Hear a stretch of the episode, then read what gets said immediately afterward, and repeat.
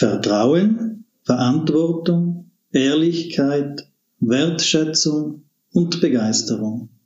Das sind die fünf Werte der Raiffeisenkasse Bruneck. Mein Name ist Georg Oberhollenzer.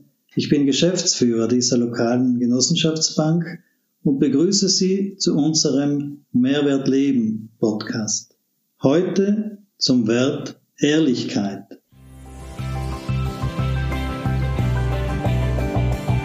Sie arbeitet viele Jahre in einer Internetagentur und trägt dazu bei, das Werbebild von Südtirol in der Welt zu prägen.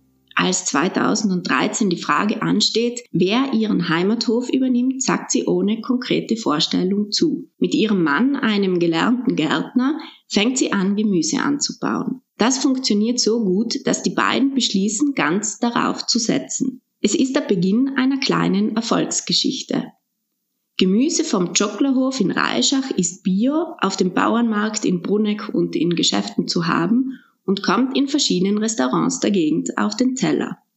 Sie sagt, wir können die Natur nicht bekämpfen, sondern müssen mit ihr arbeiten. Mein Name ist Verena Durecker und ich freue mich auf das Gespräch über Ehrlichkeit mit Sabine Oberheinricher. Sabine, die Landwirtschaft wird in unserer Gesellschaft ja viel und oft kritisiert. Ein Stichpunkt seien die Pestizide. Kann ehrliche Landwirtschaft eine Veränderung anstoßen? Also wir haben den Vorteil, dass wir eigentlich direkt in Kontakt mit den Kunden haben. Also wir haben die Direktvermarktung gewählt. Und so können wir einfach ehrlich sein und mit den Kunden ganz offen darüber reden und unsere Ware verkaufen. Und das ist eigentlich, wir haben ein hundertprozentiges Vertrauen vom Kunden. Wir haben nichts zu verbergen und ich glaube, so ist ehrliche Landwirtschaft. Wie viele Leute kommen einmal bei Enka von Hof vorbei und will sich das anschauen? Also Kunden, die zum Beispiel Enka vom Bauernmarkt, wo sie ja mit einem Stand vertreten seid, entdeckt haben und sagen, das schauen die mir gerne mal vor Ort an. Es kommen halt wieder Leute, ja. Sie wollen wieder mal schauen, sie gehen um den Garten, sie können sich das auch nicht vorstellen, also wie machen wir das? Da sind sie alle herzlich hingeladen, also da sagen wir, kein Blei. Was beeindruckt die Leute am meisten, wenn sie dort sind? Was sind so Sachen, die ihnen die Leute auffallen, wo man sich oft denkt, man schau, das hätte mir jetzt gar nicht gedacht. Die Vielfalt. Also sie sagen so viel. Also wir haben einfach auf den auf den zwei Hektar ganzen Haufen Gemüse und äh, gefällt ihnen einfach. Also da wächst äh, Sola, die Bohnen, also wir haben wirklich alles einfach einen großen Hauskasten. Wie kann denn die Landwirtschaft verloren gegangenes Vertrauen zurückgewinnen? Mir mit ja gerade gehört, also wenn ich in die Direktvermarktung gehe, nachher bin ich in direkten Kontakt mit den Leuten und kann da schon einmal ganz viel auch für das Bild von der Landwirtschaft einfach zum Positiven verändern. Gibt es andere Möglichkeiten noch? Aufklärung. Auch da ist die Politik sicher gefragt. Also Aufklärung, warum, weshalb, wieso die Bauern werden oft kritisiert, aber ähm, im Grunde ganz genau, warum sie passieren, oder, ähm, weiß ja an jemand. Es hat ja gewissermaßen auch seinen Sinn. Also Aufklärung ist ganz wichtig. Und heutzutage mit den sozialen Medien ist es oft einmal, da wird einfach äh, über jemand hergezogen, da kommen da einfach viel Leid zusammen und das ist einfach noch äh, ganz viel kritisiert und also mit einer Aufklärung war das sicher besser. Haben wir in der Gesellschaft, also wir Konsumenten, oft auch ein falsches Bild von der Landwirtschaft, was eben dadurch entsteht, durch falsche Informationen oder falsche Glaubensbilder, die wir da haben. Genau. Das ist vielleicht etwas störend oder man sieht etwas und tut sich da seinen Augen Reim draus machen. Das ganz aktuelle war jetzt das Maisschneiden eigentlich. Es geht nicht ums Maisschneiden, einfach, dass die intensiv jetzt in der Zeit gearbeitet haben, die Bauern, und da hat sich da ganz ein Haufen Leute aufgeregt und sogar einen Zeitungsartikel hat es nachher gegeben und im Grunde, das ist ja alles das Gleiche, da gibt es die Bohrmaschinen und, und die müssen halt den Mais in der gewissen Zeit innen weil da einfach gut Wetter ist. Und die Leute stören sich an die großen Maschinen wahrscheinlich, oder? Und weil die nachgearbeitet werden. Ja.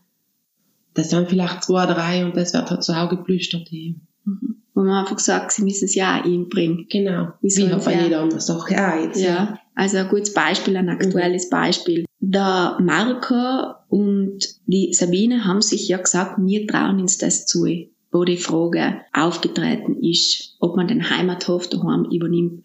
Was waren die Herausforderungen am Beginn und was ist sie heint? Sicher ist die Selbstvermarktung eine Herausforderung. Also wir dürfen ja nicht live produzieren, wir müssen das ja am Mann bringen.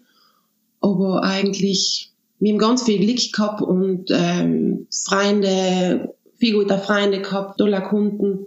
Wir haben einen Platz beim Baumarkt im Bruneck gekriegt. Also wir haben sicher viel, ähm, viel positive, also ein positives Umfeld gehabt, dass wir gekannt haben, das machen. Also, Also Herausforderungen hat es gegeben, nehme ich trotzdem an, oder auch wenn es für ein jeden gut Tag sich hat es entwickelt hat. Herausforderungen gegeben, ja, aber halt allem Stück für Stück und dann arbeitet man weiter und ähm, es gibt jetzt auch noch die Herausforderungen, allem jeden Tag.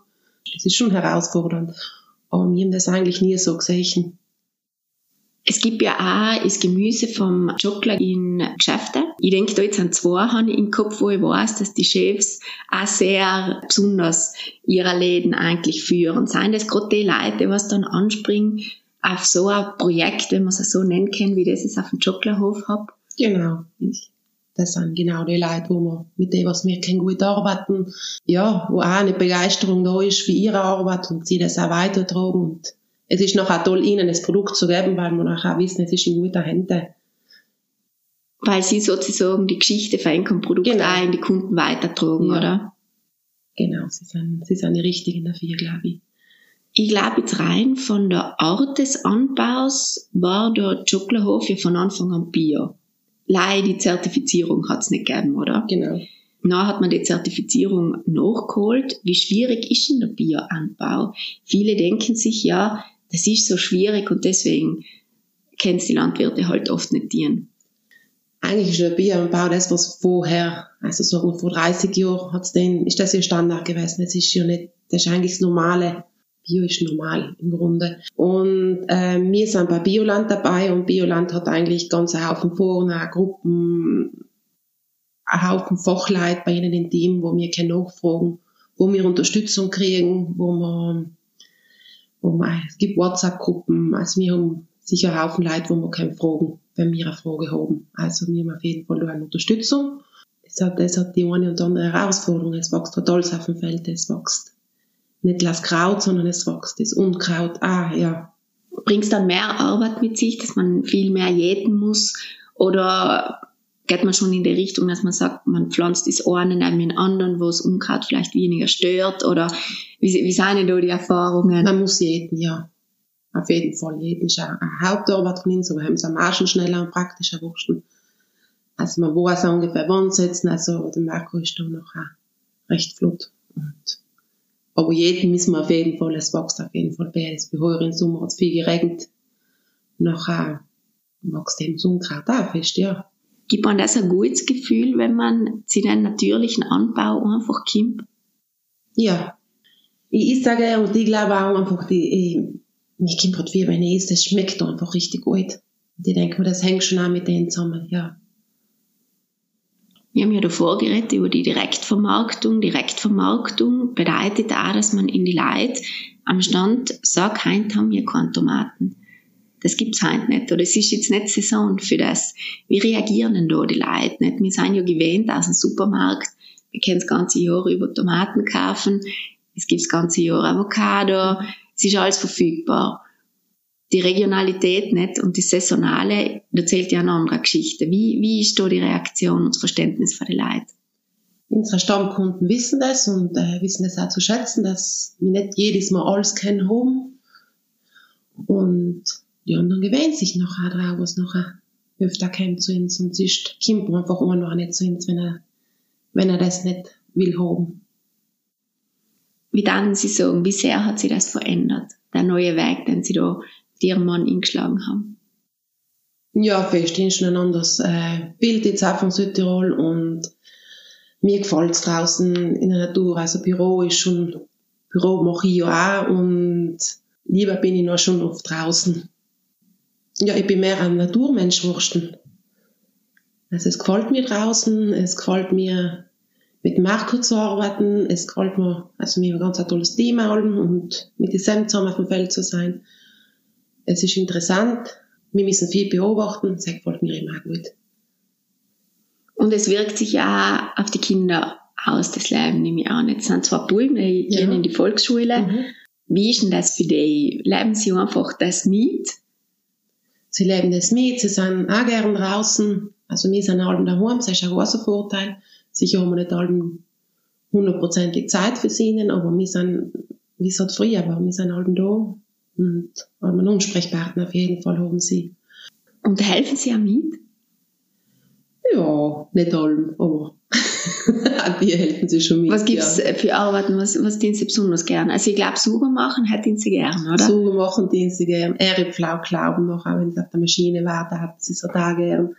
Und bei den Händen sind sie gern, sie sind sie Bäder gern, wie miteinander. Haben wir einfach in den Händstall drin, haben sie allem zu glauben. Und es ist, ja, ist, sind sie einfach gern bei den Leuten und, ähm, bei den Arbeiten, das sie einfach, sind sie einfach gern rum. Es sind ja mittlerweile, äh, zwei Halbangestellte, glaube ich, die das äh, Familienleben ja ein Stück weit mitleben, man isst gemeinsam. Was ist denn das? Was gibt einem das für ein Gefühl?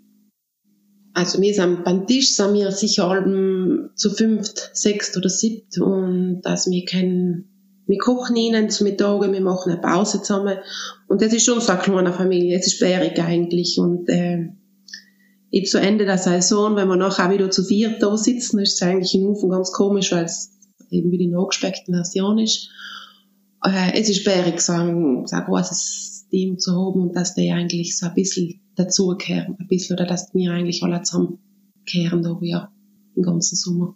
Sabine, Sie haben jetzt ja, glaube ich, ähm, in der nächsten Zeit sich wieder für einen Bürojob entschieden, oder? Jetzt sind, wird praktisch alles eingelogert oben mhm. und jetzt passiert am Hafenfeld nicht viel. Ähm, Lust auch wieder mal in das, sagen wir, ein bisschen geordnetere Büroleben zurückzukehren und wieder mal reinzuschnuppern?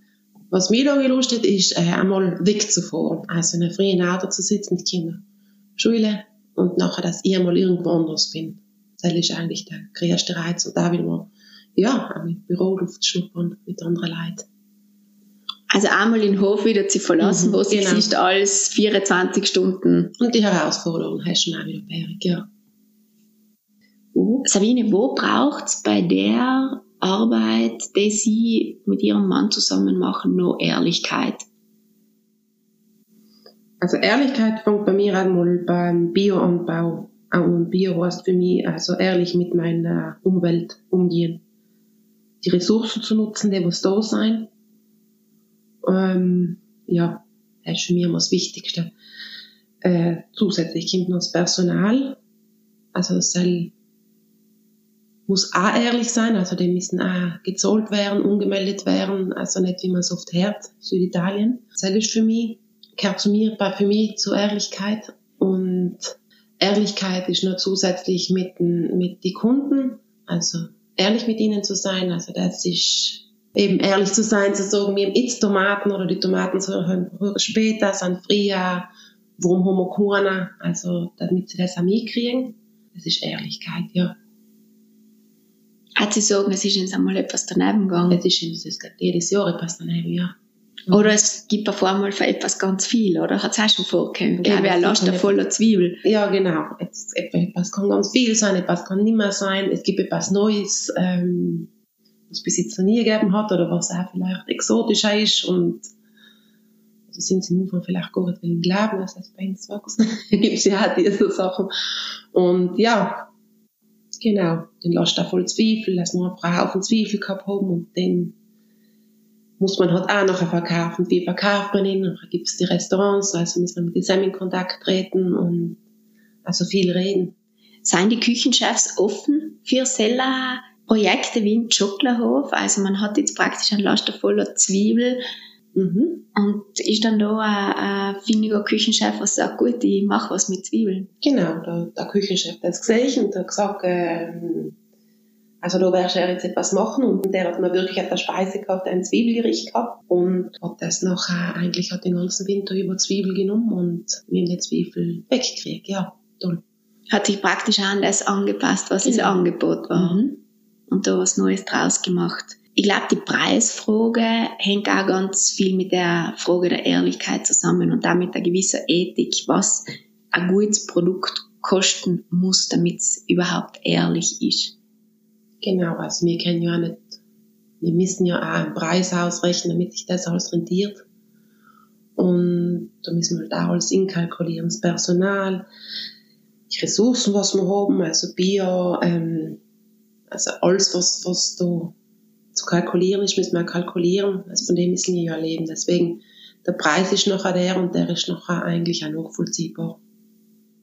Für viele Leute, ich glaube, verbinden dann mit so einer Art von Beruf oft so eine romantische Vorstellung. Mhm. Ah, die Sabine und der Marco, die sind einfach so gern in der freien Natur mhm. und machen das gern und die arbeiten gerne auch ein bisschen länger.